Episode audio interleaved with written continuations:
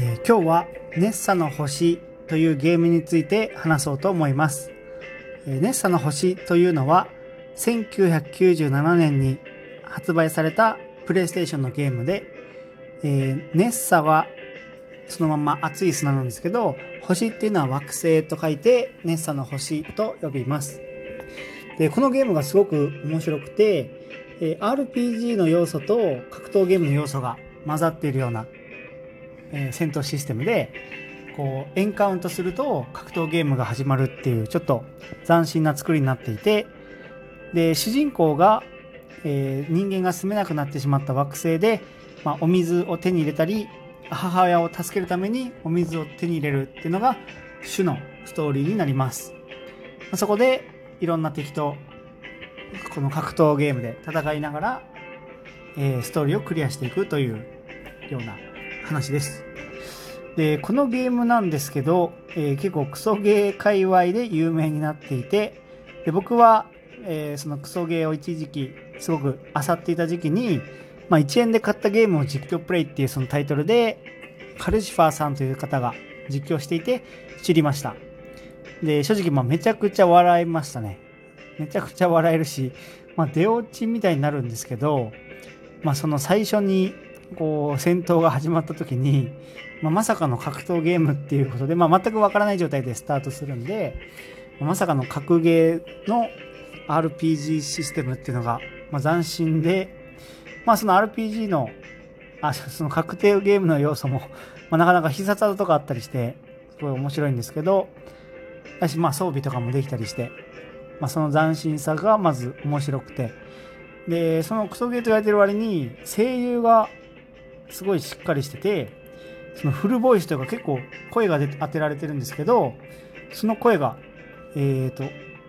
そのベジータの声の人、ベジータの声の人で、えーすごい、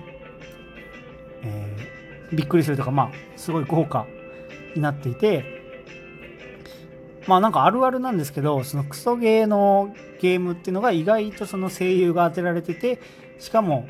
意外と豪華な人、まあ全然知ってるような人が声優やってるっていうのが、ちょっとクソゲー界隈ではもしかしたらあるあるかもしれません。で、まあこちらのゲームも最終的に、えークリアまで行くんですけど、まあその砂漠、ネッサの星っていうぐらいですから、まあ砂漠なんで、まあ水がすごく貴重品なんですね。で、水がすごい貴重品だし、まあなんだろう。あとは、なんか、えー回復をしないといけないんですけど、そのヒットポイントみたいなのがあって、そのヒットポイントを回復するためには、その回復薬をくれる、回復薬を手に入れてそれを飲まないといけないんですけど、その回復薬をくれる人が、まあ通称カラカラおじさんっていう人がいて、もうなんだろう、もう粘土っていうか土偶みたいな見た目の人が、おなんかお前、その人にちょっとこう、出会うことで、なんかほら、回復薬だとか言って、その回復薬をくれるのがあって、そのカラカラおじさんに会うことで、ちょっと主人公は、なんとか体力を回復しつつ、先に進むことができるっていうような、えー、っと、なんか、まあ、要素があって、まあ、このカラカラおじさんとかが、まあ、当時はニコニコ動画で見てたんですけど、まあ、タグになって、あ、カラカラおじさんいたから回復できるみたいな、なんか、そういう風に見てました。で、あと、まあ、移動は、なんかマップシステムみたいな、その1マスずつこう歩くようなシステムで、まあ、そのマップがちょっと見にくくて、なんだろう、ちょっと進みにくいとかが、まあ、クソゲーの要素になってて、で、なんか、一応ディスクが2枚組ではあるんですけど、まあ、ストーリーもそんなに、長くはなくて、まあ、どうなんだろうな、全部で。2、3時間とかなのかな？まあ、なんか、多分格ゲーとかの要素に、こう、容量食ってるんで、とか、音とか、その音声とかに多分音とか食ってるんで、そんなに容量がでかくはなくて、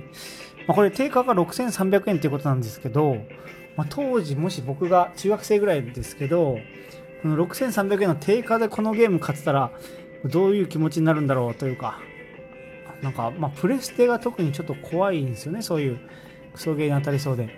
で、今もちょっと評判とか気にしちゃいますけど、まあ、この当時知らずに買っちゃった人っていうのは、まあ、ある種ね、話のネタにはなりますけど、まあ、かわいそうだなとかなんか思っちゃったりしますね。まあ、よかったら動画とか見てみてくださいあ。りがとうございました。バイバイ。